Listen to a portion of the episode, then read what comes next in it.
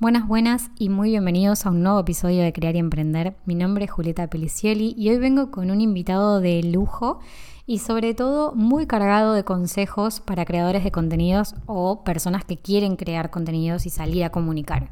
Así que si tenés un negocio, estás en redes sociales, tenés algún canal por el cual comunicas lo que haces, este episodio está buenísimo para tomar nota.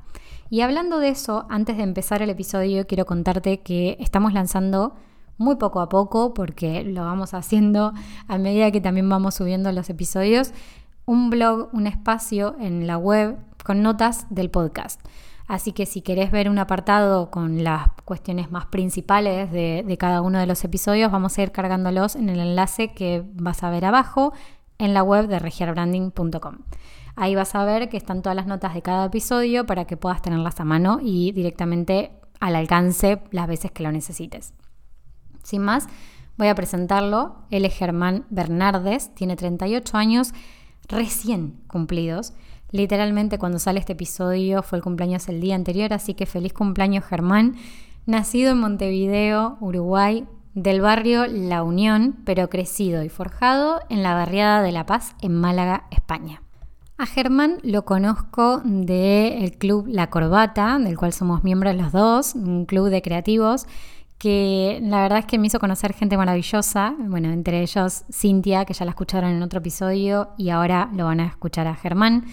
Hizo de todo este muchacho, la verdad, yo no creo que llegue a decir absolutamente todo lo que hizo, pero para decirles algunas cosas, por ejemplo, es auxiliar en comunicación social, fue bajista de una banda de hip hop, trabajó de kiosquero durante nueve años, trabajó en multinacionales de software. Eh, de niño en Málaga se formó como titiritero que lo marcó claramente como camino artístico en la vida, o sea, lleva mucho tiempo en esto. Y hoy en día lo que hace es una de las cosas más lindas que hay en esta vida, que es hacer reír a la gente.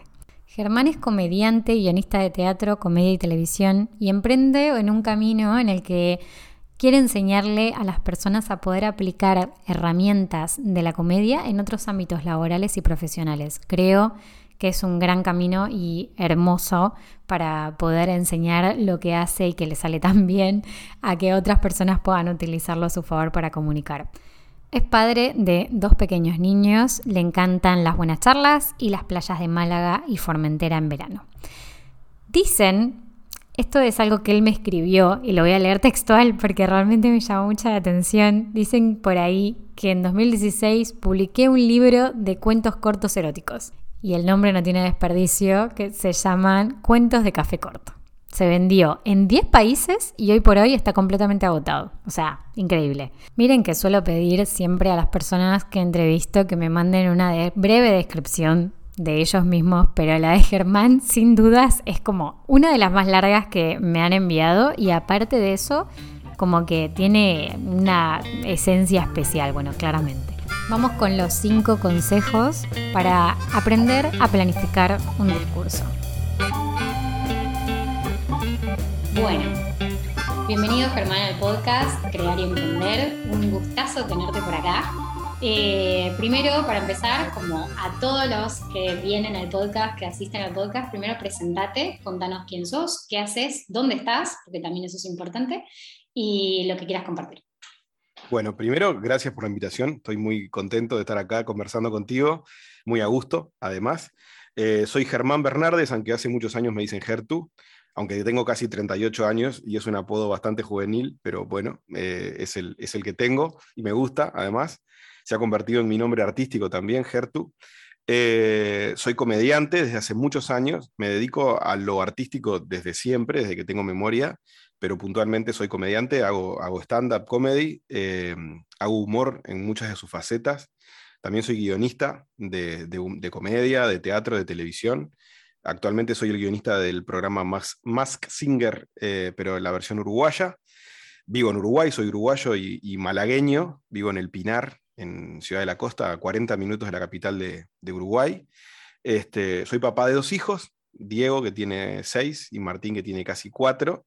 Y bueno, y me considero un emprendedor de, muchas ramas, pero en, todas esas ramas siempre intentando tener el, humor como, base. Bien, genial.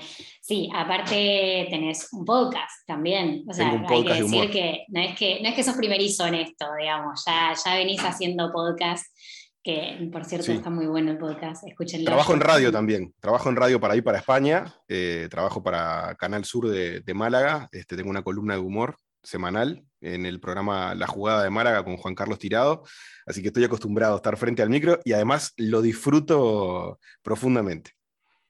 Muchísimo, sí.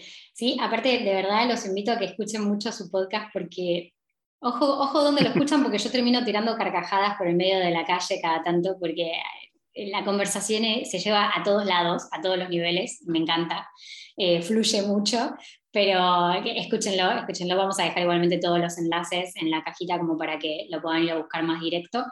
Gracias por venir otra vez bienvenido, más que bienvenido, a contarnos y compartirnos todo tu conocimiento en todo esto que haces, que también para muchas personas es difícil. A vos se te da naturalmente, también trabajaste mucho sobre esto. Y el hecho de presentarte ante una cámara, estar hablando en un micrófono, se te vea o no se te vea, muchas personas se le hace complicado y para los emprendedores es fundamental que tengan esta habilidad y que puedan trabajar en esta habilidad para poder participar de entornos, colaboraciones, hacer contenidos, más allá de las redes sociales. Quiero decir, para simplemente hablar con nuestros clientes también es muchas veces necesario que nos animemos a esto. Entonces, hoy venís a compartirnos tus cinco consejos. Va a ser largo el, título de este episodio, seguramente lo acorte, pero venís, venís a compartir cinco consejos para planificar un discurso historia de Instagram, vivo, lo que quieran, eh, podcast, hablar de forma creativa y más relajada. Justamente esto, o sea, consejos que nos puedas dar una persona que está todo el tiempo en, cámara o en micro eh, para las personas que por ahí les cuesta un poquito. Sí, hay, hay una aclaración importante hacer y es que a mí me sale natural, pero me sale natural ahora. Antes me daba mucha vergüenza o me ponía muy nervioso, incluso cuando cuando arranca el tema de la pandemia, eh, que con varios comediantes de stand-up nos juntamos acá en Uruguay para hacer maratones de comedia en, en, Instagram, ¿no? Sabíamos que la gente no podía salir y que, el humor es una herramienta importantísima para que la gente se mantenga sana eh, a nivel emocional y a nivel mental. Entonces hicimos maratones de comedia que iban de, de viernes a domingo durante un montón de horas. Éramos 30 comediantes haciendo vivos de Instagram de comedia. Y cuando me tuve que enfrentar con eso, eh, me prendió todas las alarmas. Fue como que me transpiraba todo, se me secaba la boca. Eh, eh, hacerle humor a una cámara sin saber lo que estaba pasando del otro lado, porque ese es un detalle importantísimo en el momento de hacer cualquiera de estas cosas. Yo ahora estoy hablando contigo y te veo y, veo tus reacciones a lo que digo, em, pero en un vivo de Instagram, salvo que lo estés compartiendo con alguien, no, no sabes lo que está pasando del otro lado. Incluso los comentarios generalmente tienen ahí un, cierto desfasaje en el que la gente lo que está escribiendo es en respuesta a algo que dijiste hace de repente 30 segundos, un minuto. Em, entonces, a mí ahora me sale natural, pero importante saber para el tema de los consejos y todo es que es algo que se trabaja. O sea, que no digan, ah, bueno, eh, él, dice muy fácil decir las cosas porque mira eh, la comodidad que tiene. Claro, la tengo gracias a seguir determinados puntos y determinados consejos y determinadas herramientas que me ayudan a, tener la seguridad y la serenidad de estar frente a un micro, frente a una cámara y disfrutarlo, porque a mí me encanta esto. O sea, puedo estar cuatro horas charlando contigo y disfrutándolo muchísimo. Eh, pero sí, tengo, tengo ahí algunos puntos. Ya, si querés que los empezamos a compartir o... Iba, iba a decir esto. Eh, es verdad esto que decís, no, es no, es una aclaración menor, porque al momento en que estamos en el directo, es como que llega un punto que no sabes si lo que estás diciendo está bien, si lo estás diciendo bien, si, no lo, si, si está saliendo bien. Muchas veces las personas que suelen preguntar más avísenme si se está escuchando. Eso es más que nada un tiempo que te das de margen, creo yo. Ahí veo un hack de, margen para poder respirar, que, en realidad lo que, lo que realmente estás preocupada porque se escucha del otro lado. O sea, es muchas veces que nos estamos dando ese tiempo. A mí me pasó, ahora que lo decís, me acuerdo que mm, yo daba los talleres en vivo y en directo y tenía 20 personas adelante y en la pandemia tuve que empezar a hacer los vivos y me recostó o sea, me súper costó al principio. Y, es verdad, es verdad, me, me había reolvidado de ese momento. Sí, claro. De ese momento de transpiración. Incluso con, el stand-up comedy, eh, la gente muchas veces les dice monólogos de humor y no son monólogos. Eh, porque un monólogo es algo que yo tengo un texto y que va hacia adelante sin importar, ¿no? Un monólogo de teatro, yo estoy en una sala y lo que esté pasando en el público a mí no me importa, no me interfiere. Está, la famosa cuarta pared entre medio de lo que yo estoy haciendo y lo que está pasando con el público. Mm. La cuarta pared en, la comedia no existe, en el stand-up comedy no existe cuarta pared. Yo necesito saber qué le está pasando a la gente con lo que estoy diciendo. El feedback es vital. el, el stand-up comedy es una conversación entre el comediante y el público. Si lo que yo estoy diciendo a la gente no le está haciendo reír, yo como comediante me tengo que ir a otro lado.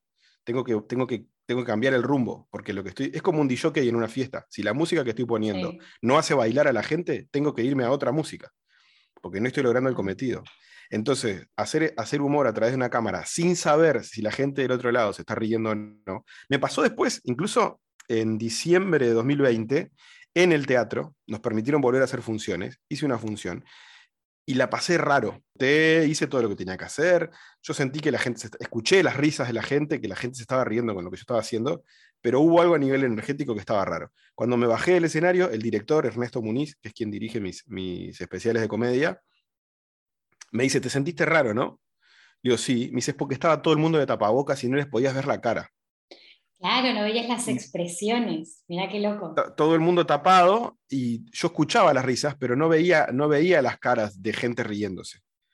Entonces, la empatía y el feedback estaba incompleto, porque esas risas uno las escucha, pero si no ves de dónde vienen, eh, es como el cuerpo no las interpreta de la ese, ese final de aprobación, ¿no? O sea, como que en realidad están aprobando tu chiste y de alguna manera como que vos vas incausando por algún rumbo. ¿Eso lo tenés como prearmado? Igual ahora nos vas a hablar un poco de cosas, pero digo, eh, lo tenés como, me genera curiosidad, ¿lo tenés como armado de alguna manera, diagramado de si esto no funciona, tengo que ir por esta línea? O sea, ¿hay otras líneas que tenés abiertas? Eh, hay como dos escenarios bien distintos. Uno es los bares, los lugares donde uno va a hacer stand-up 20 minutos, 30 minutos, frente a un público que te puede haber venido a ver a vos o no, que puede haber salido a tomar una cerveza y se encontró contigo, o que fue a ese bar porque sabe que ahí hay stand-up, pero no necesariamente eh, a ver a un comediante en particular. Ahí eh, estás todo el tiempo, o por lo menos si haces las cosas bien, deberías estar todo el tiempo evaluando como comediante qué está pasando con el público, ¿no? Yo intento evaluarlo incluso desde antes. En el momento que llego, llego media hora antes, una hora antes del, show, intento evaluar el público para ver hacia dónde voy a ir. ¿Por, qué digo esto? Porque, por ejemplo, si voy a hacer chistes sobre redes sociales o sobre eh, aplicaciones de, de, citas, Tinder, o sobre series de Netflix, y el público es un público en su mayoría mayor de 65 años o de 60 años, probablemente la mayoría de las referencias que voy a tocar no las van a conocer o no las van a tener eh, en, ¿no? Lo mismo si tengo un público de gente de veintipocos años y yo voy a hablar de lo que significa estar durante 15 años en pareja. No, a, duras penas, eh, dentro de hace 15 años, tenían memoria de lo que estaban haciendo. Entonces, eh, yo lo intento hacer desde antes.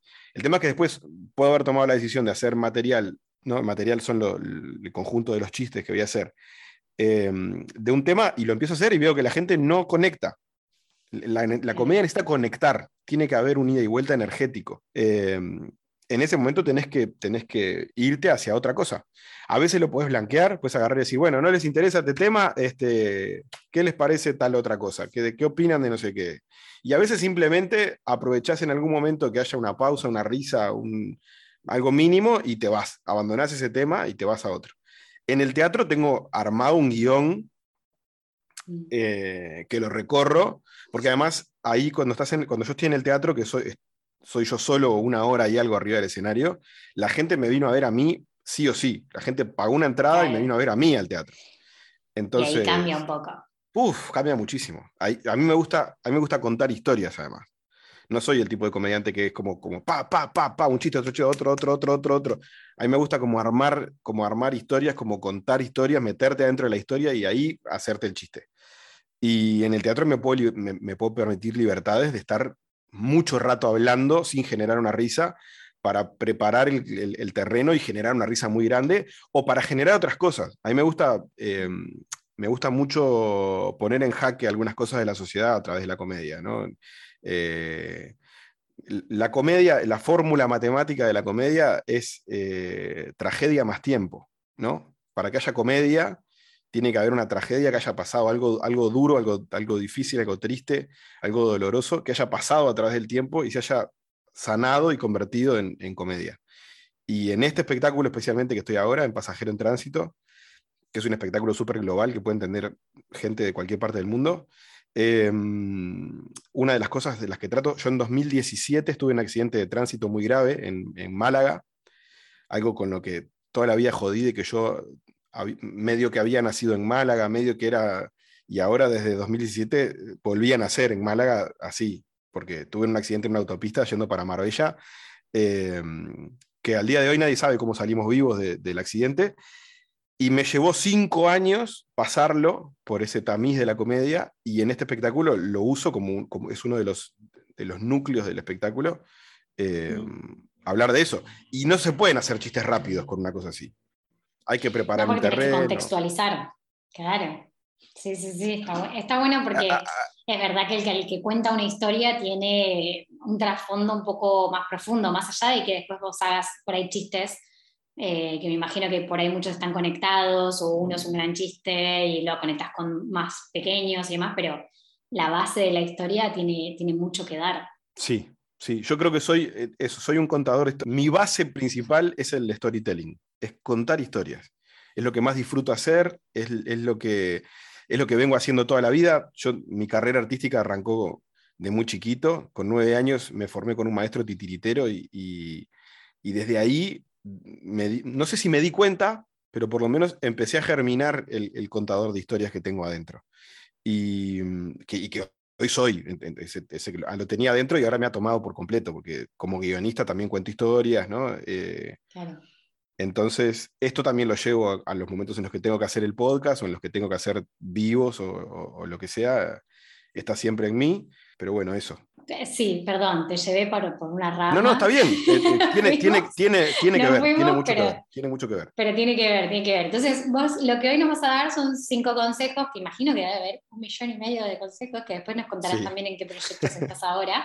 Pero, pero bueno, cinco como para que tengan un puntapié de cómo empezar a trabajarlo, porque como decís, es algo que se trabaja y se practica. Seguramente hay cosas que, que salen bien y mal. Sí, sí.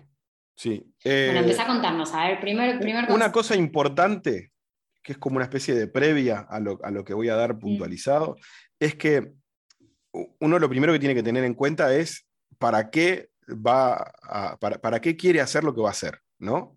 Voy a hacer un vivo de Instagram, ¿para qué lo voy a hacer? Porque eso eh, define lo que pasa después. Si vas a hacer un vivo de Instagram porque tenés ganas de charlar con tus seguidores, a ver cómo están, y en qué andan y contar un poco en qué andas vos, este, no necesitas nada prácticamente, porque es algo como súper descontracturado en el que, bueno, estoy acá en el, en el fondo de mi casa y tomando mate y quiero saber en qué andan ustedes. Entonces me dedico a leer comentarios. Fenómeno. Eso es una cosa que 100% improvisada, así como muy chill, de conversemos y en vez de juntarnos en una plaza, nos juntamos de manera virtual y conversamos. Bien. Ahora, si el objetivo es compartir algún tipo de información, hacer algo más elaborado, hay un contenido que vos querés compartir con la gente. Entonces ahí yo creo que es imprescindible organizarse de una determinada manera para que salga bien. Porque además si no, si vos tenés, tenés ganas de dar una clase, de dar un taller, de compartir información sobre el e, X tema al que te dedicas y al que dedicas tus redes sociales, y no lo preparás, lo que te va a pasar en la mayoría de los casos es que vas a sufrir durante el proceso. Porque la gente piensa, por ejemplo, que un vivo de 40 minutos es nada y un vivo de 40 minutos, si no lo tenés preparado, es eterno. A los 5 minutos vas a sentir que dijiste todo lo que tenías para decir y te quedan 35 minutos de viru en el que donde los seguidores no te hayan dado mucho material en los comentarios para poder leer e interactuar con eso, estás en, un agujero negro cayendo al vacío y, no se lo recomiendo a nadie. Entonces, el punto número, yo tengo cinco puntos para compartir acá que son cinco siempre y cuando haya una cámara de frente. Si no, son tres. Aunque, si, se me permite la recomendación, yo los tomaría en cuenta los cinco siempre, aunque no vayas a usar el video que tengas de frente o aunque no lo vayas a grabar. El primero de todos es el guion, el primer punto. Esto significa que necesitas escribir un, ocho carillas de texto para después leer o aprenderte de memoria lo que vas a decir. No.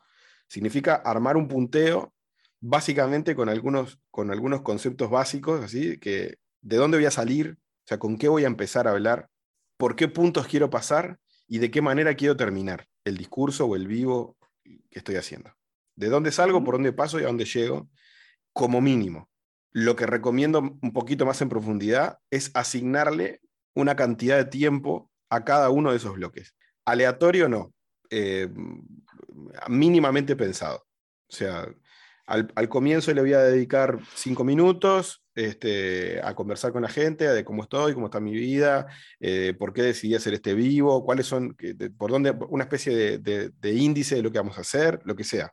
Pero armar un inicio ahí más descontracturado, más explicativo. Eh, en todo lo que voy a decir, siempre va a haber como, como una variación hacia lo que se está presentando. Es más serio, más académico, o si es más suelto y más descontracturado, ¿no? Entonces, eso, tener como armado por dónde voy a ir. Yo incluso lo que recomiendo es, de todo lo que va en el medio, eh, subrayar o resaltar lo más importante que tengo para decir de, de, todo lo que tengo pensado decir. Porque de la misma manera que 40 minutos es mucho si no tenés nada preparado, si tenés la información muy preparada, 40 minutos es un suspiro. Entonces, si, te colgás a charlar de un tema que no es tan importante como otro que sí tenés que hablar, puede ser que te pases 35 minutos hablando de algo y que te queden 5 para después hablar lo más importante que tenías para hablar. Entonces eso, asignarle un tiempo. Eso no significa que después lo tengas que seguir a rajatabla. Es simplemente para mantener, yo por ejemplo uso el, teléfono celular, el móvil, con un, con un, cronómetro en un costado cuando grabo, y lo que hago es, bueno, ir, irme marcando tiempos más o menos, me puse cinco minutos, voy cuatro y veo que estoy resolviendo, bien. Voy siete, bueno, tengo que resolver por ahí. No es que a los cinco hay que cortar y chau. Entonces resaltar, saber que este tema necesito sí o sí, dentro de todo lo que voy a decir, este no puedo dejarlo de lado. E, e, este detalle no, puedo, no me lo puedo olvidar. Claro, capaz que palabras clave también sirve, ¿no? O sea, como palabras sueltas que te sirvan para no, no leer, porque lo que uno también hace muchas veces al principio es leerlo y, eso hace más difícil todo. No, yo cuando, cuando me refiero a guion es eh, un, lo que se conoce como un guion técnico, que es un punteo de, ideas, uno, tal cosa. Eh, incluso puede ser ahí una, una, flechita, una especie de mapa conceptual. Voy a hablar de comida. Eh, uno, este, ingredientes, dos, preparación, tres, cocción, cuatro, emplatado. Eso, así. Vale y saber que eso es de lo que, de lo que tengo que hablar.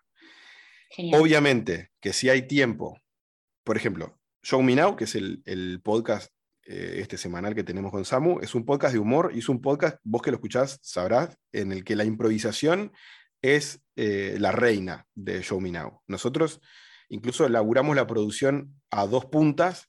Yo produzco por mi lado y Samu produce por el lado de él y no sabemos qué es lo que cada uno produjo para el podcast. Uno no sabe qué material tiene el otro para compartir.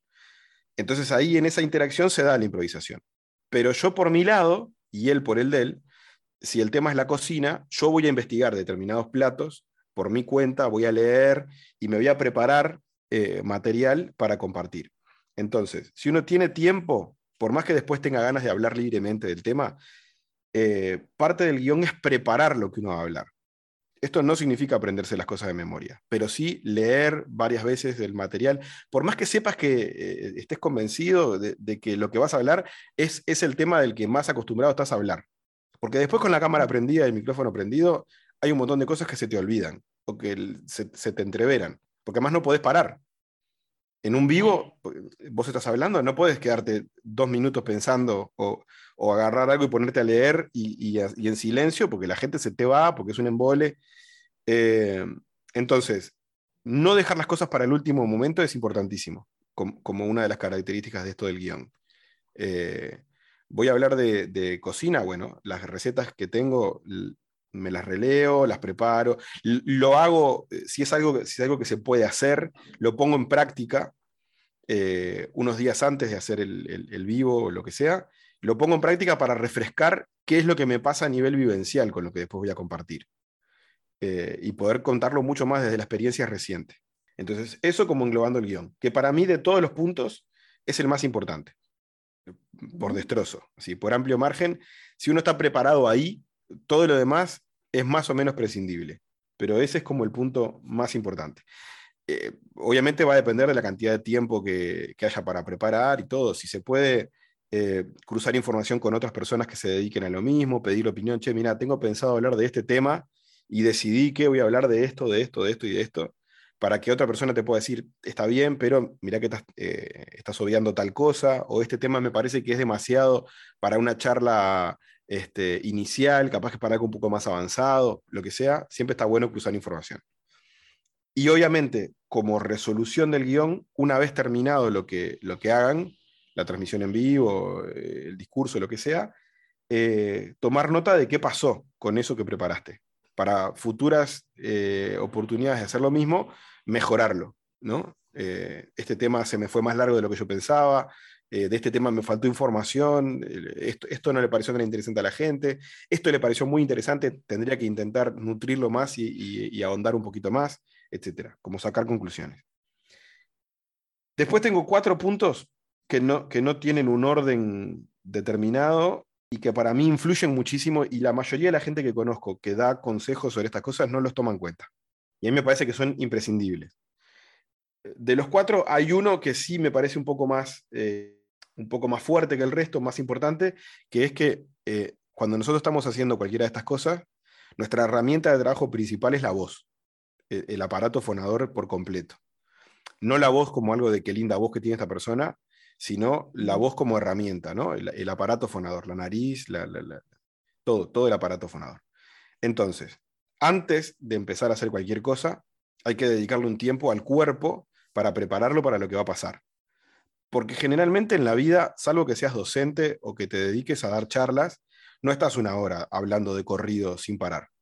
Entonces el cuerpo no está acostumbrado a hacer eso y sufre eh, experiencias que normalmente no le pasan. Entonces, prepararlo como descansar el cuerpo, aunque sea 15 minutos, descansarlo eh, en el lugar donde vayas a hacer lo que vayas a hacer, tomarte un rato sin hacer más nada más que descansar. Intentar controlar la respiración. Esto se puede hacer desde varios días antes y si se toma como una constante, mejora muchísimo. Eh, tanto la voz en cómo suena como la voz en cómo funciona. Em, respirar por la nariz, ¿no? tomar el aire por la nariz y expulsarlo por la boca, que tiene un montón de motivos de por qué se hace así.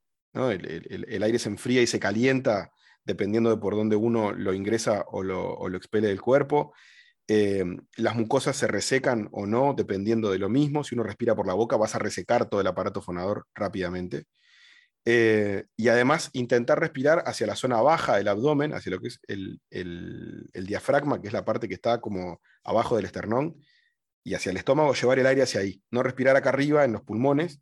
Digo acá arriba, la gente que no me ve, no, respirar en el pecho, porque eso contrae aprieta todo, todo lo que es este, el aparato fonador, sino respirar hacia la parte del abdomen, llevar el aire hacia la parte del abdomen. Es muy fácil determinar hacia dónde lo está llevando, poniendo una mano en el pecho ¿no? Este, donde está el, esternón, la tráquea, poner la mano ahí y otra mano donde está el estómago, respirar y ver cuál de las dos manos se mueve. Si se mueve la mano del pecho, está respirando mal. Se tiene que mover la mano de la panza. Eso, eso se puede practicar antes de dormir, acostado, mirando el techo antes de dormir. Respirar incluso ayuda a dormir mejor. Esperando el autobús, viajando en el autobús, donde sea, porque es respirar y, en cualquier momento. Exacto ir controlando la respiración. Ahora, ¿hay alguna posición en especial? Por ejemplo, si yo tengo que ir a dar un vivo, sí. Eh, voy a estar, lo más probable es que esté una hora, si estoy en ese vivo, sentada. Sí. Eh, ¿Vos recomendás por ahí hacer algún ejercicio o algo que, ayude justamente a esa, a esa, postura? Porque creo que la postura también eh, involucra parte de cómo estamos, cómo estamos hablando, la voz que sale y demás. Sí, primero eso, respirar, respirar bien, respirar desde el abdomen, primero. E intentar controlar el ritmo de respiración. Que sea inhalar, exhalar, inhalar, exhalar. No, rápido, sino eh, inhalar un montón de, aire, exhalarlo este, con, un, ritmo más bien calmo. Si en algún momento la gente, alguien siente una especie de, mareo, frenar porque puede ser una sobreoxigenación del cerebro y te puede medio que confundir un poquito. Entonces, después lo otro es aflojar los hombros y el cuello. Eh, de verdad que hay cosas que simplemente con tomarlas en cuenta, con pensarlas, ya cambian. O sea, con, con agarrar y decir, tengo que aflojar los hombros, a veces no te das cuenta y tenés los hombros como hacia arriba, como aguantando un peso. Eh, el, tomar conciencia de que hay que aflojar los hombros ya cambia y el cuello. Intentar tener la espalda derecha, por supuesto que sí, para, para, todo, para la vida, pero para hablar mucho más. Em, y antes de empezar, hay dos ejercicios muy simples antes de empezar, 10 minutos antes de empezar. Uno es llevar la punta de la nariz hacia, hacia cada uno de los hombros, o sea, llevar la punta de la nariz hacia el hombro derecho y que tire, vas a sentir, se siente un, tirón en el cuello del lado contrario, ¿no? Si llevo la nariz al hombro derecho, del lado izquierdo del cuello se siente un tirón, aguantar ahí 10 segundos, venir al medio y hacerlo hacia el otro lado, hacer eso varias veces, que tire, ¿no? Que tire, que tire, aflojar en el medio, que tire hacia el otro, y después dos, tres minutos antes de arrancar a hablar, sin estar grabando, sin estar en vivo, ¿no?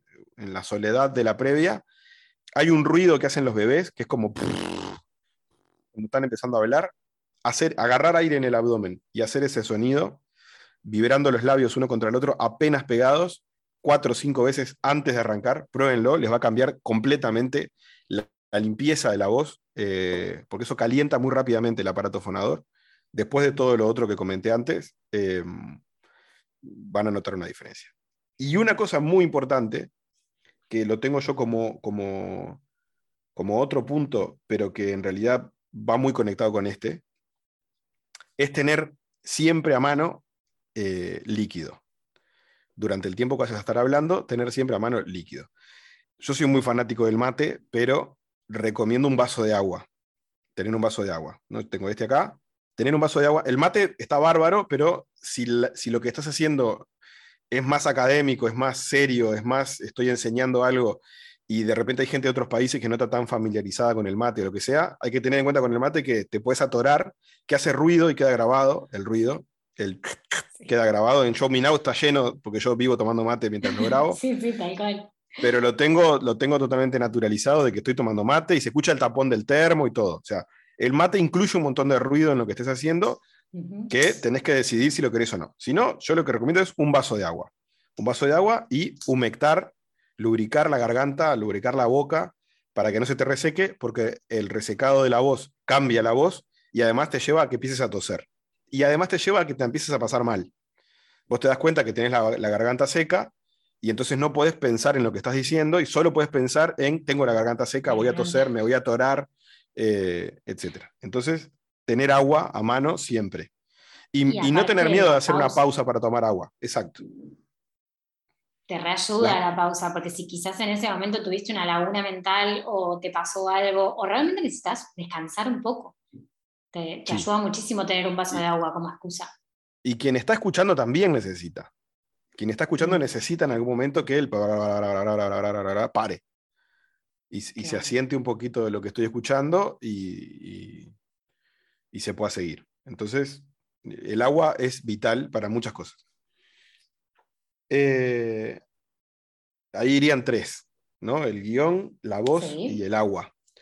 Y los otros dos son los que yo decía al principio que eh, juega mucho si hay una cámara o no, pero a mí me parece que igual nos posiciona en otro lado que yo los tengo los puntos como vestuario e iluminación, pero es por llamarlos de alguna forma. Vestuario tiene que ver con cómo nos vemos, no necesariamente es en, elegir un vestuario, es simplemente de, va a haber si va a haber una cámara frente a uno, y yo estoy convencido de que aunque la cámara no esté, uno se siente distinto dependiendo de cómo se viste, hablando de comodidad y de lo que uno quiere mostrar de sí mismo. Y cuando digo vestuario tiene que ver también con las cosas que tiene alrededor, el lugar donde elegí sentarme, las cosas que elegí que se vean a mi alrededor, van a influir no solo en cómo los demás nos van a percibir, sino en cómo nosotros mismos nos vamos a sentir en el momento de empezar a hablar. Esto para entenderlo mejor es, es lo más simple es posicionarse mentalmente en distintos lugares donde uno puede dar una charla. Y no es lo mismo dar una charla en un escenario con una pantalla detrás frente a un auditorio quedarlo arriba de eh, un escenario callejero en una esquina por la que pasan autos, o darlo en un lugar donde, en una plaza de comidas de un centro comercial, o en alguna de las habitaciones de la casa.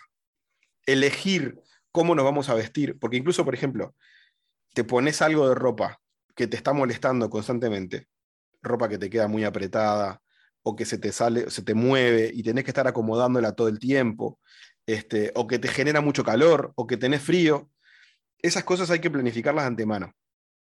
Porque después son ruido en, lo que estás haciendo. Si te distraen, son ruido. Eh, vos no puedes estar dando una charla sobre algo y pensando todo el tiempo, tengo frío, tengo frío, tengo, o me estoy muriendo de calor, necesito que esto termine porque, porque estoy sufriendo. Entonces, evaluar lo que me voy a poner, para mí, eh, eh, como punto global, es que hay que tener en cuenta todos los aspectos de lo que va a pasar mientras estemos haciendo un discurso, una transmisión en vivo. Y este es uno importantísimo.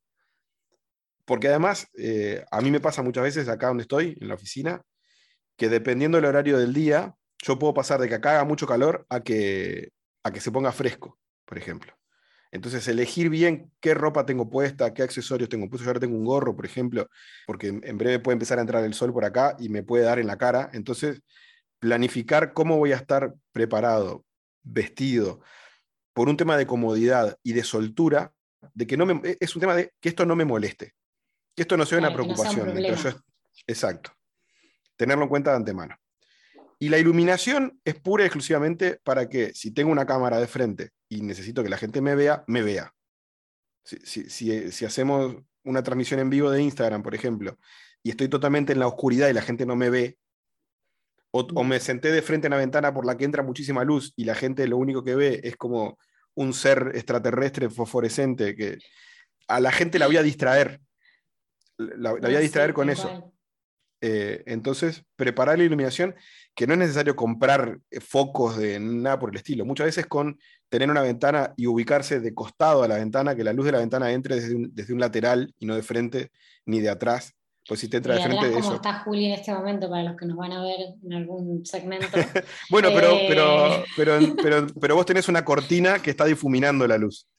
Sí, sí, hace el filtro, pero no es mi escenario habitual, digamos. Pero es verdad que hace mucho contraste de luces y también distrae, porque por ahí está hablando Germán recién y, está, y le tenían que prestar atención y por ahí distraigo yo con el cambio de luz, como ahora. Sí.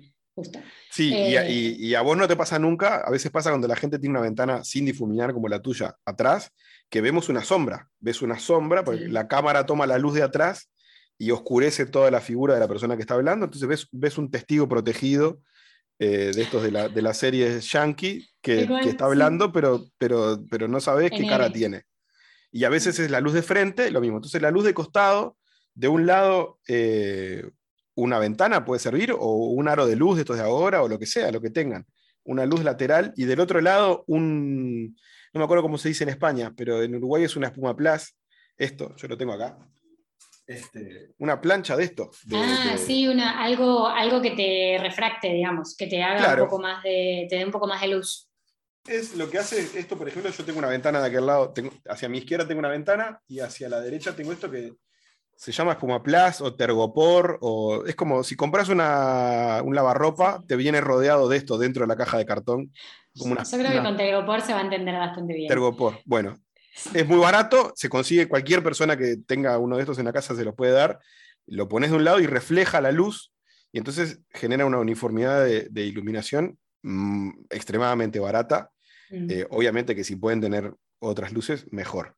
Pero con eso lo que van a generar, con, teniendo en cuenta todo, eh, todos estos cinco puntos, es una comodidad eh, que van a permitir que uno se centre en lo importante que es el mensaje que hay para comunicar. Porque todo lo demás está tomado en cuenta.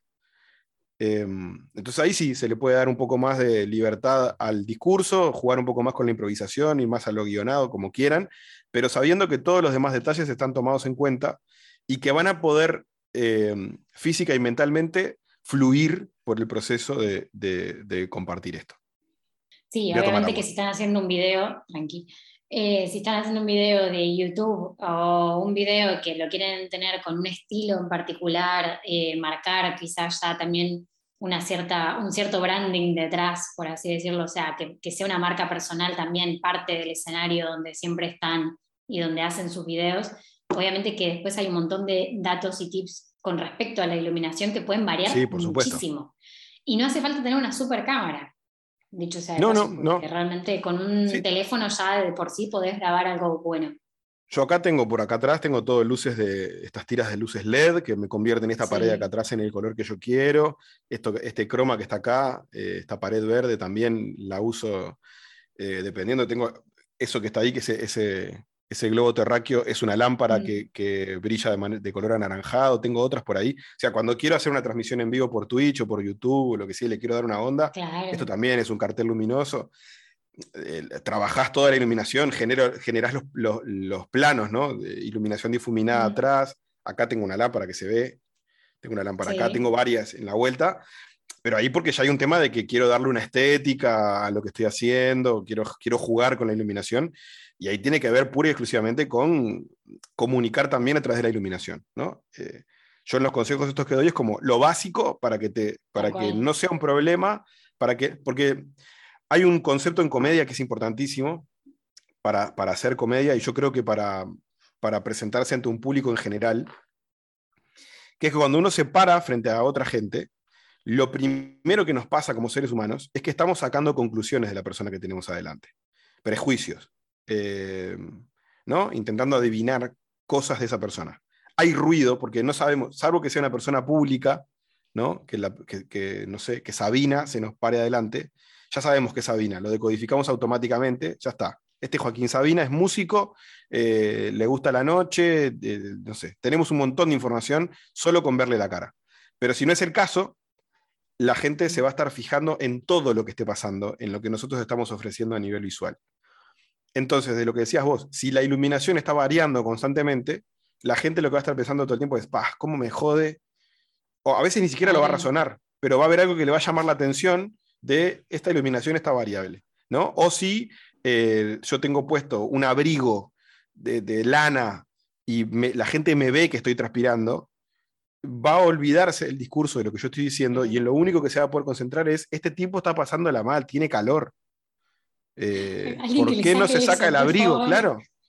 ¿Por qué hace como que no le está pasando nada? Eh, eh, generas incomodidad en la gente. entonces, tomar en cuenta todo esto, lo que va a hacer es eso, es, fluir, es para permitir fluir. Buenísimo, buenísimo, porque aparte creo que tocaste todos los puntos que son un problema en general que ponemos, anteponemos antes de salir a hablar en cámara cuando por ahí no estamos acostumbrados y que generan todo ese conflicto mental antes de prender una cámara, ya de por sí, previo a prender una cámara. Hay algo que yo siempre menciono, a ver si estás de acuerdo conmigo en esto, que, es un, un, tip que suelo dar porque realmente a mí me funcionó, nada más que por eso, que es que siempre que recién empieces o estás hablando de un tema que por ahí es muy extenso o que tengas que decir muchos puntos en particular, sobre todo cuando estamos grabando, no tanto para un vivo, eh, el hecho de hacer videos fragmentos cortos como cortar, cortar rápido. Entonces después es más tiempo de edición que quizás tengas o no, a veces realmente es muy fácil hoy en día ya editar algunas cosas, pero ayuda mucho a tener esa seguridad de que lo que estoy diciendo va a salir bien. Sí, y de, totalmente que va a estar pulido. Bien. Porque me, me, hizo acordar mucho eso del primer consejo que das de lo del guion, porque te sirve mucho tener ese punteo y hacer solamente, bueno, esto voy a tardar solamente cinco segundos, dale, lo hago en estos cinco segundos y corto. Sí. Sí, incluso hay un paso previo que se puede hacer si, si hay gente que nunca hizo nada de, nunca hizo una transmisión en vivo o hizo una y la pasó mal. Yo hay una cosa que recomiendo mucho. Eh, voy a hacer un breve impasse, así muy corto, pero que no tiene demasiado que ver, pero tiene mucho que ver. Yo durante casi 12 años eh, llevé adelante un proyecto de dibujo a lápiz eh, de, desnudos femeninos, de, mm. desnudos femeninos, principalmente de, em, de mujeres, surge a, partir de una amiga que tenía temas con su cuerpo, de que iba, iba a la playa muy vestida, se metía en el agua de la playa vestida, vestida de vestido, o sea, ropa de baño y arriba de eso ropa de calle y con esa ropa se metía en el agua por un montón de cosas que después si quieren las pueden leer en las redes porque hay entrevistas por todos lados. Eh, yo arranco un, un, proyecto de dibujos a lápiz de desnudos femeninos en la que la primera dibujada es ella.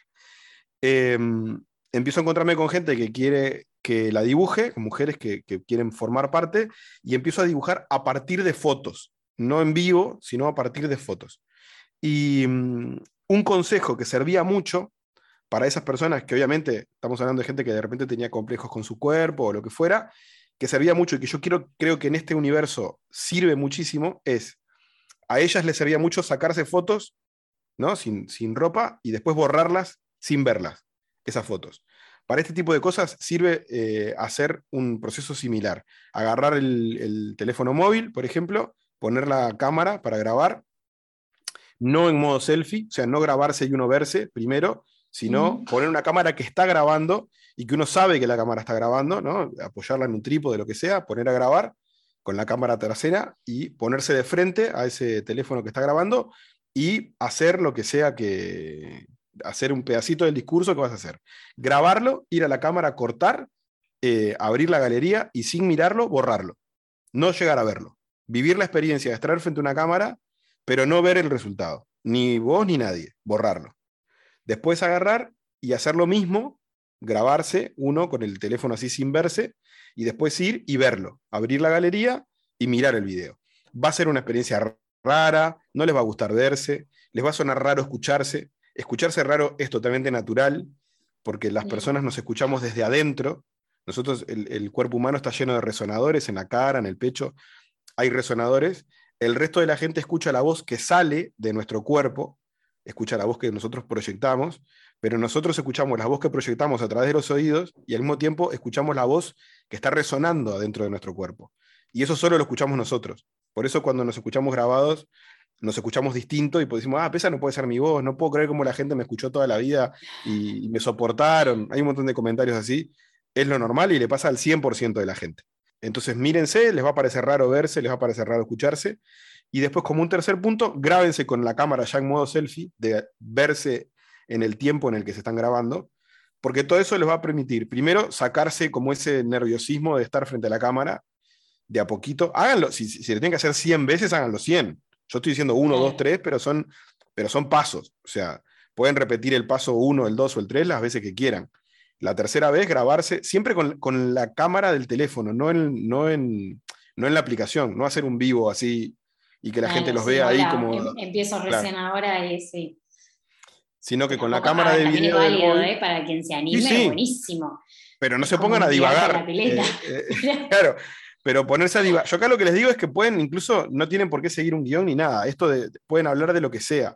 Hay un tema de enfrentarse al monstruo que es la, cámara y empezar a perderle el miedo haciendo esto, grabar y no ver todas las veces que sea necesario, grabar y no ver, después grabar y ver lo grabado, y después grabar y ver en tiempo real. Mientras estoy grabando estoy viendo lo que estoy haciendo. Porque yo voy a entender mínimamente dónde tengo que estar parado, dónde me tengo que poner, qué pasa si muevo las manos para acá, yo que tengo un micrófono acá conectado, una, tengo un micrófono de, así de, como vos, de, para grabar podcast y eso, entender que no puedo hacer esto, que no le puedo pegar. Porque si no, todo esto es ruido. Todos nuestros oyentes están muriendo en las orejas. Exacto, en este momento. Disculpen, pero era. es, que este, Claro, era educativo. Esas cosas las aprende uno. ¿Cómo aprendes que no tenés que pegarle al micrófono pegándole al micrófono? Es la única forma de que entendés que no le tenés que pegar. Y todo esto también, cómo me muevo frente a la, cómo me veo, porque se ve, nos vemos distintos. Ah, yo, por ejemplo, ahora la cámara la tengo un poco arriba, entonces esto me genera una perspectiva de que, de que mi cabeza parece más grande que mis hombros y, voy como Y es normal, está bien, mi cámara está ahí. Eh, la habitación en la que estoy no tiene una pared curva así y, una puerta de hobbit. Entonces, eh, es importante eso. Yo lo recontra recomiendo. Incluso si, si, si nunca se hicieron fotos, porque también hay gente, yo estoy recontra acostumbrado, a, vos lo decías hoy, a estar en la tele, lo que sea, hay un momento en el que te acostumbras a, que, haya una cámara, un ojo. Pero si nunca te sacas fotos, nada en las redes, tu, emprendimiento tiene que ver con un producto que haces y no estás apareciendo, sacate fotos también. Sáquense fotos. Y no las vean. Hagan esto mismo, pongan el, obturador automático y, y, sáquense fotos y después borrenlas. Pero hay un tema de educar a la cabeza y al cuerpo a estar frente a la cámara. Porque además, por ejemplo, eh, yo estoy, tengo una silla de estas de escritorio y, hay una cosa que le pasa a mucha gente que está en una silla así, que, tenga movilidad, y es que se ponen enfrente de la cámara y arrancan a, bailar así, arrancan el bamboleo, y la única forma de darte cuenta de que lo estás haciendo es verte. Es ver que estás todo el tiempo metiendo el bailecito y esto distrae y hace ruido. La, silla hace cuic, cuic, o lo que sea. Entonces, probar, son como ensayos, hacer ensayos así y no necesitan verlos demasiado. El objetivo no es analizar si decir, ah, mira, acá tengo un grano, no. Eh, no, tampoco. la experiencia para que después sea más fluido, para que después sea más natural. Sí, capaz que también hay una cosa que es re importante en redes, que quizás si no hiciste nunca un vivo y es algo que, te, que realmente te hace ruido y que te cuesta y que sabes que es algo que te, tenés que enfrentar, por así decirlo, está bueno ser acompañado por una persona que ya lo haga naturalmente. Totalmente. Porque te va a guiar, te va a ayudar. Esos primeros minutos, eh, todos estuvimos alguna vez estáticos ante la cámara, totalmente en blanco, transpirando agarrando el típico gesto del anillo, que, te tocas la mano, que, te comes las uñas directamente, que ya no sabes qué tocar, cómo moverte. Y la realidad es que cuando estás al lado de alguien que lo tiene totalmente naturalizado, te ayuda a ir bajando de a poquito. Pero todos pasamos por eso y, buscar a alguien que te guíe y que te sea un poco de, guía en eso eh, está buenísimo para, para empezar, para arrancar. Sí, Totalmente. Y me quedó una cosa ahora que me hiciste acordar, una cosa que tengo anotado acá de lo del guion. Cuando arranquen, sobre todo esto es, más que nada para un vivo de Instagram, pero, pero rinde también para otras cosas.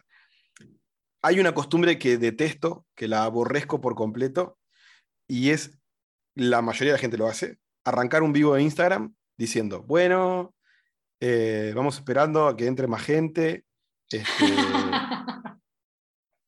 el, el, vivo era a las 3 y yo entré a las 3 como espectador, a mí personalmente me chupan, huevos los que no llegaron a las 3. Eh, Igual todos lo decimos, yo confieso haberlo hecho muchas veces. Pero, pero esto a qué va? A que en, esto de, armar, armar algo para los primeros cinco minutos que no sea tan importante, que no sea mm. tan, pero que no sea estar vagando. O hay gente que no hace nada, hay gente que hace vivos y en los primeros 3, 4 minutos toma mate en silencio. Y entonces vos como espectador...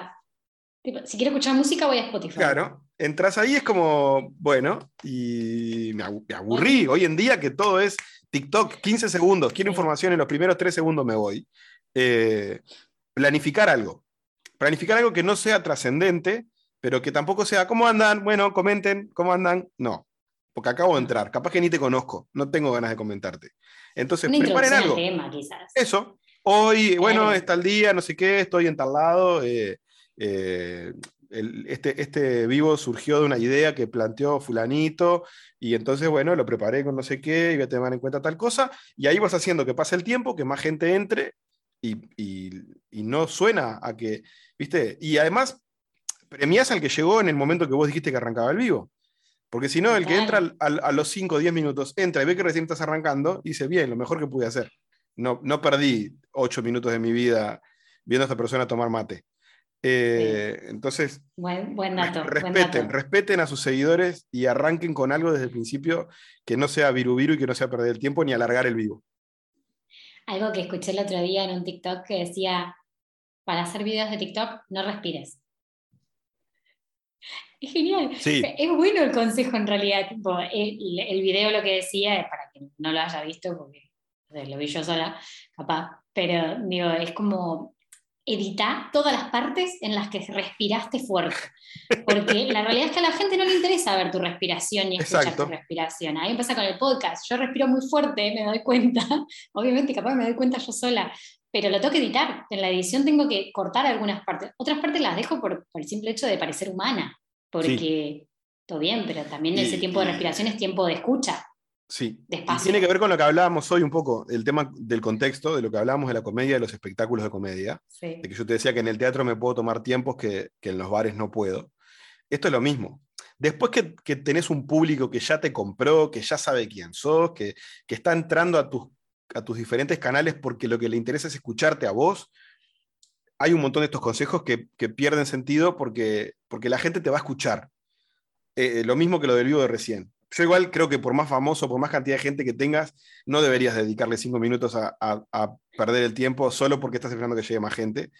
Pero, pero mm, eh, eso, si ya tenés un público que está esperando que vos hagas un vivo para escucharte, de repente podés tomarte más tiempo, más pausas, eh, en un podcast, en, en, un, en, videos de TikTok. Alex, por ejemplo, nuestro, nuestro mentor, compañero del Club de la Corbata, eh, yo cuando veo que aparece un video de él, me quedo a escuchar a ver qué tiene para decir. Pero porque ya sé quién es, porque ya sé que lo que tiene para decir probablemente me interese. Cuando no lo conocía, me quedé porque de una, en los primeros dos, tres segundos, me dio información que me sirvió y dije, ah, a ver, me voy a quedar a ver qué dice este tipo. Este, entonces sí. Y también es comunicación, ojo, los primeros minutos que vos no hablas, pero estás mirando la cámara y estás haciendo gestos o, haces algo con tu cuerpo, estás comunicando algo, quieras o no. Sí. Entonces también hay que cuidar como esas partes de qué es lo que estoy comunicando en esos primeros minutos que no estoy hablando porque todo comunica en ese sentido. Parece que este podcast podría dar para tres horas igualmente si vamos a hablar de simbología, ¿no? Pero, pero es semiótica, vamos, a... yo no lo dije además, pero soy, soy comunicador social egresado de la Escuela de Comunicación acá de Uruguay, fue, es la carrera que hice formalmente, digamos. Este, entonces sí, podemos ponernos a hablar de acá unas relaciones públicas también que tuvo mucho de, estos temas. Así que sí, es verdad, pero eh, creo que todos estos consejos que, nos dejás y que, que, nos diste como tan claros y tan específicos, siempre se puede profundizar mucho más. De hecho, los súper invito a que vean el perfil de Germán porque tiene muchos videos muy distintos y muy eh, planteados diferentes contextos, lo cual está bueno para observar cómo modifica él ciertas cosas cierta actitud o formas de hablar, tono de voz, como sube y baja, si están interesados en evaluar todos estos temas y practicar mucho más, porque podés sacar notas muy interesantes ahí, más allá del contenido, que también está buenísimo, pero digo, e, en, en, toda la comunicación de los gestos que hace, de las formas, de las palabras que se utilizan también, porque no es lo mismo en la radio que la televisión. Eh, no es lo mismo también estar en un personaje que ser vos mismo. Entonces es como que hay un montón de cosas a tener en cuenta que me parece que se pueden analizar en detalles y vemos material de otra persona y, tomamos nota. Sí, y, de todo eso tener en cuenta que, que, es algo buscado, además. Yo busco no generar mm. el, contenido exactamente igual. Eh, hay otros comediantes que sí, yo intento generar contenido de, eso, desde diferentes ángulos, con diferentes contextos, con diferentes enfoques. Eh, e, explorar la comunicación en, todas sus ramas es como una tarea que me puse, que creo que es el camino más largo, pero para mí por lo menos es el, más disfrutable. Tal cual. Tal cual. Bueno, eh, Germán, gracias por todos estos consejos, realmente. O sea, creo que mm, de todo esto se pueden sacar muchas notas, como decía antes, y y se puede ir paso a paso, de a poquito, a, hacer mm, aparecer en diferentes ambientes. No solamente tiene que haber video, también existen un montón de plataformas de audio con las cuales podemos empezar, también se puede empezar con voz en off, hay un montón de cosas para hacer para animarse a la cámara. Antes de pasar a las preguntas finales, que siempre se las hago a todos los que pasan por el podcast, Quería preguntarte si tenés alguna cábala, algún ritual, algo antes de salir a la cancha, como diríamos. O sea, antes de salir a, la tele, antes de salir a la radio o a un escenario. Eh, es una pregunta compleja. No, hermosa. Es una, es una pregunta hermosa porque yo soy, soy muy cabalero profundamente. Soy escorpiano, hay un montón de cosas ahí que. Eh, tengo cábalas, eh, bueno, las muñequeras que me las van a ver en todo, eh, son como una cábala tremenda. Eh, no sé, me dan seguridad, me, generan, creo que proyectan una imagen, eh, me ayudan a proyectar una imagen de mí un poco más fuerte de la que doy normalmente. tengo cara de gordito boludo y las, muñequeras me ayudan un poco a, generar un poco más de, algo, no sé, pero las disfruto. Las muñequeras están en todo lo que hago en, todo, en todo. Hace poco estuve trabajando eh, en el juego de la Oca, por ejemplo, haciendo un personaje en el juego de la Oca, y el personaje tenía mis muñequeras. Eh, en todo lo que puedo las uso. Y incluso a veces hago personajes, he hecho personajes para cortos o lo que sea, y las tengo abajo de las mangas de la ropa que tengo puesta o, lo que sea. Eh, entonces las muñequeras siempre, después, si es escénico lo que voy a hacer, si voy a grabar algo, no sé, un corto, una serie, un comercial, lo que sea, o si voy a actuar en el escenario, eh, boxer rojo. Así, es como una cosa. Sí o sí, boxer rojo. de Germán. Boxer rojo, cábala. Tienen miedo, pero de alguna forma hay algo hay ahí que a uno le genera seguridad el decir, tengo el boxer, tengo un boxer rojo, está, estoy, este, estoy cubierto, estoy cubierto. Está, ya está, estoy listo. Estoy listo para la batalla. Estoy listo, estoy listo. Y después, no sé, después depende, pero esas son como este, así. las fuertes. Las muñequeras son como las más fuertes y el boxer rojo. Bien, bien, bien, me gustaron, me gustaron esas, esas cábalas. y no me gusta que me dejen solo. Eh, hay muchos artistas que, en la previa a actuar o lo que sea necesitan como soledad, no sé, yo no, yo no quiero quedarme solo. No, no, yo quiero gente conmigo, conversando, buena onda, compartiendo el momento, tener alguien con quien después acordarme de, ¿te acordás cuando estaba en la previa de tal show que no sé qué? Eh, compartir me parece importantísimo.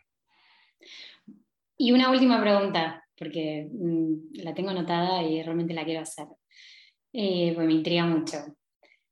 Si cerrás los ojos ahora, en este momento, y pensás eh, a nivel profesional, ¿cuál sería un objetivo a cumplir que dirías, listo, o sea, ya llegué a lo que mi niño que había empezado con todo este camino realmente soñó o estaba hasta lejos de soñar? O sea, ¿cuál es ese objetivo, ese resultado que quisieras?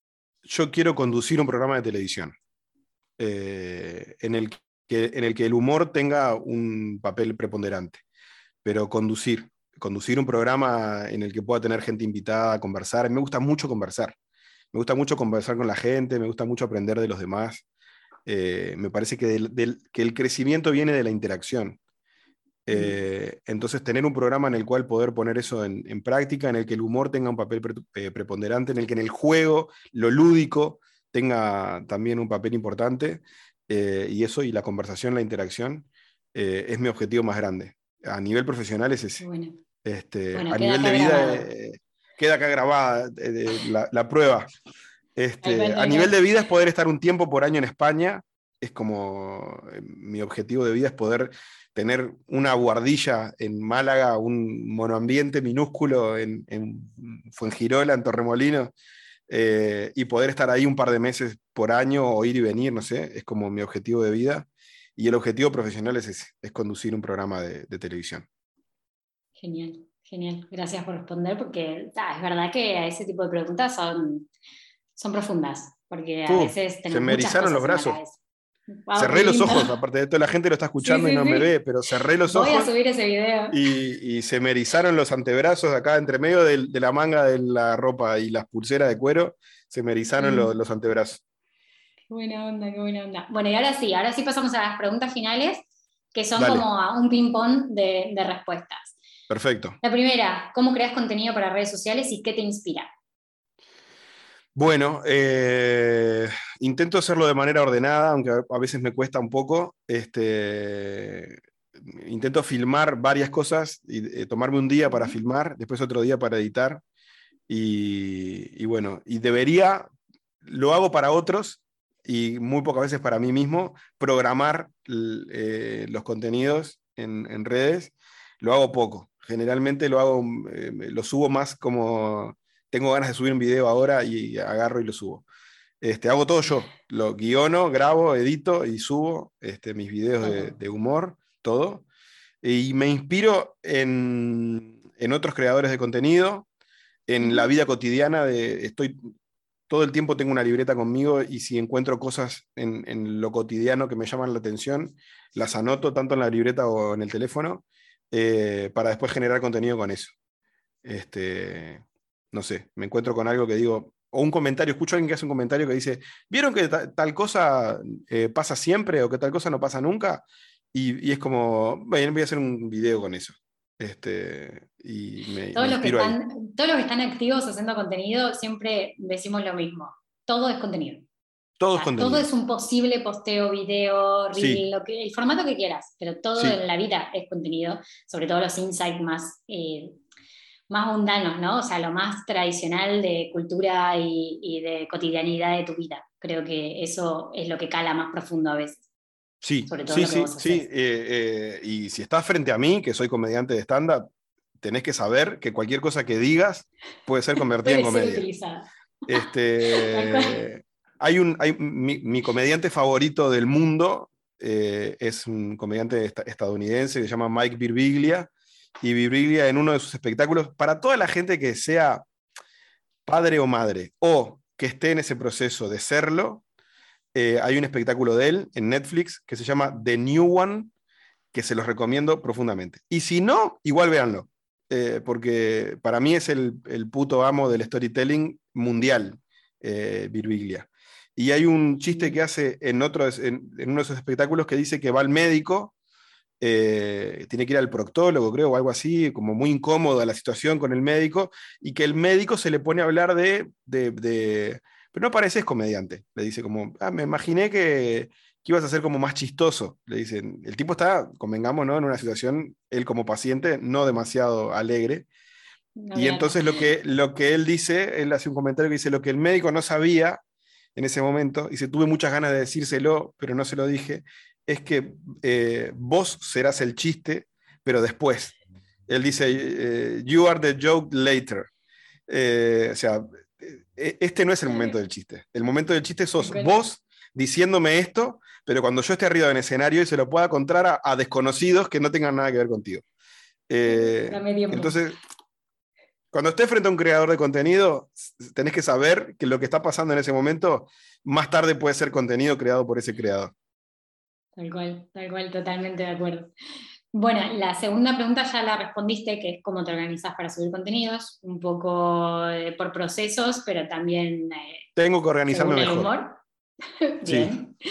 Eh, la tercera pregunta ¿Qué es lo que más te funcionó hasta ahora en redes sociales? Puede ser formato, un tipo de contenido particular, lo que más te haya funcionado, lo que hayas detectado. Está buena esa pregunta, porque además hay que, es como que hay que ver qué es funcionado, ¿no? Creo que hay un concepto de mucha gente que creen que un contenido, por ejemplo, un reel funciona si tiene muchas reproducciones, ¿no? Y yo creo que no tanto. Por ejemplo, el, el reel que tengo con más reproducciones es el video que, más detesto de todo lo que hice, porque no tiene nada de creatividad, no tiene nada de, Filmé, estaba viendo un partido de Peñarol, soy muy futbolero, estaba viendo un partido de Peñarol. Peñarol había contratado a un jugador argentino que no veía la pelota ni cuadrada, eh, le pega a la pelota teniendo el arco de frente para donde no estaba el arco para nada, y en el momento del, del, replay lo que hice fue filmar con el teléfono cómo el tipo le pega horrible, y ponerle la música de, la de, de, Maradona, de la canción de Rodrigo, de en un potrero forjó una zurda inmortal y el tipo le está pegando de zurda y la pelota se está yendo para cualquier lado.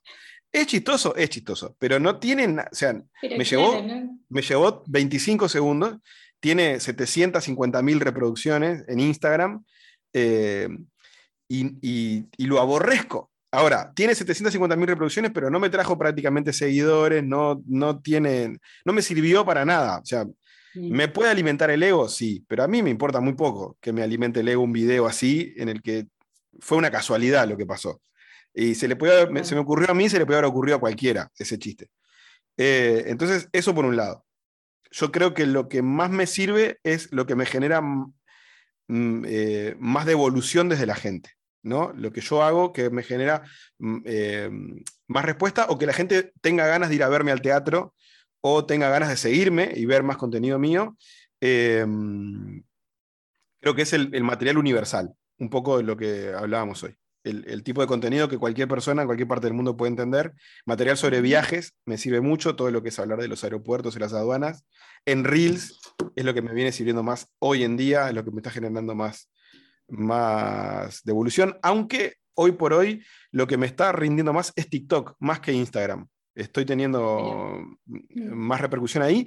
Incluso estoy teniendo más repercusión en eh, LinkedIn, eh, que me ha generado trabajo de, de, hacer. Yo trabajo para eventos privados de empresas, lo hago de manera presencial y lo hago de manera online.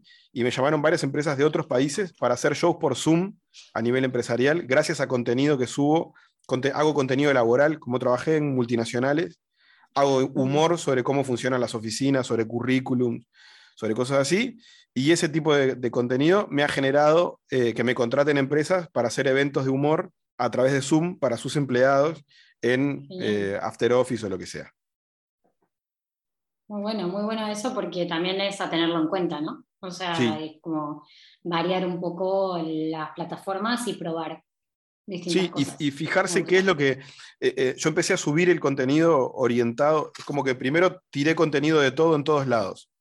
Y después dije, este contenido me rinde más en, en, en, LinkedIn, por ejemplo. Estos videos sobre los currículum y sobre el laburo de la oficina, en LinkedIn me rinde mucho más. Entonces, todo ese material que tengo lo subo ahí y después de repente subo uno en Instagram y subo uno o dos en TikTok. El de los viajes me rinde mucho más en Instagram. El de... Tengo unos videos de software, yo estuve actuando para, para una academia, para unas cosas, unos programas de software de acá, y me rinde en TikTok eso. Por ejemplo, hacer humor sobre programadores de, ingenieros de sistema y cosas por el estilo, me rinden en TikTok. Entonces, la mayoría de esos videos los subo en TikTok, la mayoría de los videos de viaje los subo en Instagram, la mayoría de los de oficina en LinkedIn y voy como administrando ahí. Bien, bien, buena onda, buena onda, buen dato, buen dato. Ahí me, me cositas. Eh, bien, y la última pregunta que tiene que ver con cómo te organizas en tu trabajo. Si usas plataformas digitales que te ayuden, si sos más analógico, qué herramientas te ayudan a organizarte, si lo haces semanalmente, mensual, lo que quieras contarnos. Bien, soy como, como un híbrido yo, hay cosas que necesito escribirlas en papel para que me queden de alguna manera en papel o tengo pizarrones también acá, estas pizarras blancas. Necesito como escribir algunas cosas. El primer paso que sea a mano. Y después uso muchísimo el calendario de Google, muchísimo. Eh, tanto para, para, organizarme que tengo que subir material o que tengo que grabar algo o, lo que sea, o con, con, los shows, con las transmisiones en vivo, como que intento calendarizar todo eh, y después, dependiendo, ahora estoy, eso que decía hoy que estoy un poco desordenado, pero em, uso mucho Trello para organizar el, trabajo y el contenido, sobre todo cuando trabajo con otros. Este, em, ahí el, tema de haber laburado en software mucho tiempo me metió las metodologías ágiles y, y los, los, tableros Kanban y cosas por el estilo. Entonces uso esto de las tareas que están por hacer, las tareas que están en proceso, las que están completadas, etc. Y para eso Trello me, me sirve muchísimo. Y, y, el, todo el paquete de Drive también, ¿no? El, el tema de, de, Cuando yo hago coaching de comedia y también uso mucho como todo el paquete, principalmente el paquete de texto de, de Google Drive para generar documentos colaborativos. Este, bueno, con el equipo de, de con el equipo de trabajo de mis especiales de comedia trabajamos con, todo ese paquete. Eh, para ir laburando el guion, la escenografía, las notas de prensa, eh, todo eso. Eh, tenemos un grupo de WhatsApp y una carpeta compartida de, Google Drive y ahí hacemos como todo el laburo en conjunto. Buenísimo, buenísimo. Y Zoom, ¿no? Zoom es como también hoy en día herramienta vital. Una herramienta es que uno se la olvida, pero en realidad es la que más usamos muchas veces para trabajar, porque para conectar con otra persona. Eh, de la misma manera que vos estás grabando el podcast con Zoom, eh, Samu y yo grabamos, grabamos con Zoom eh, Show Me Now, porque además me, devuelve el audio separado por, canales, todo, entonces ahorra trabajo y, tiene mucha calidad. Tal cual, tal cual. Bueno, Germán, creo que nos compartiste de todo. Creo que tenemos mucho material para trabajar y, también para sacar algunos insights de este episodio. Gracias nuevamente por participar. Bienvenido porque ya sos parte de la comunidad del podcast de Crear y Emprender. Contanos en qué estás trabajando ahora, dónde te podemos encontrar, más allá de que yo voy a dejar los links, pero que nos cuentes en qué estás ahora y qué estás desarrollando quizás también, porque este episodio va a salir, yo calculo que para finales de octubre. Así que... Bien Estamos por ahí, o noviembre. Bien, bueno, entonces si sale finales de octubre, principios de noviembre, ya va a haber pasado mi función de, pasajero en tránsito en el movie, pero eh, espero poder llevarla, por ejemplo, a España en algún momento. Es, el, es el, ahí, el deseo más grande así es poder estar en abril, mayo del año que viene, de 2023, con pasajero en tránsito en España y haciendo algunas cositas de repente con la comedia por ahí, dando algunos talleres o lo que sea.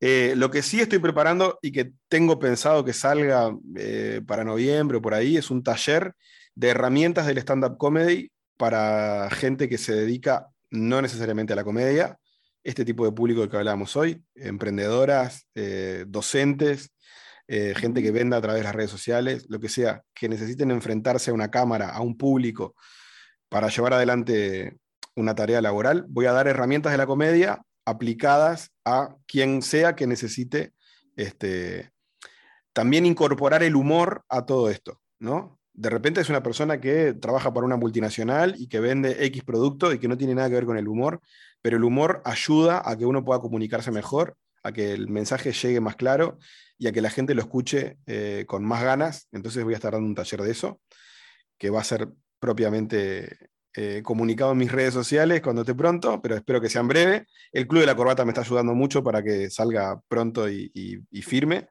Este, y bueno, y después generando contenido en las redes, este, con el podcast y con, todo lo que hago. Ahora con el Mundial de Fútbol probablemente aparezca alguna cosa más este, puntual, hay algunas ofertas ahí para hacer algunas cosas. Todavía no, no me definí. Este, pero eso, en las redes pueden encontrar todo lo que hago y cualquier duda, consulta, comentario que tengan de todo esto que se habló acá, estoy abierto a contestarle a todo el mundo y a conversar y, a lo que precisen. Genial. Bueno, yo voy a dejar todos los enlaces igualmente para que lo encuentren rápidamente y para que vayan a escuchar todo el contenido, la batería de contenido que tiene distribuida por distintos medios. Está buenísimo y nada, gracias otra vez por haber venido. Eh, espero volver a tenerte como invitado en el podcast y que cuentes un poco más sobre este tipo de talleres que me parece una iniciativa muy copada para, personas que, quieren exponerse y presentarse ante la cámara de otra forma. Y, nada, hasta acá el episodio de hoy. Un placer, muchas gracias y me tenés cuando, cuando quieras. Es cuestión de hablar y, acá estaré. Perfecto, perfecto. Bueno, para todo el resto, eh, nos escuchamos, nos vemos por todos los medios digitales dentro de unas semanas.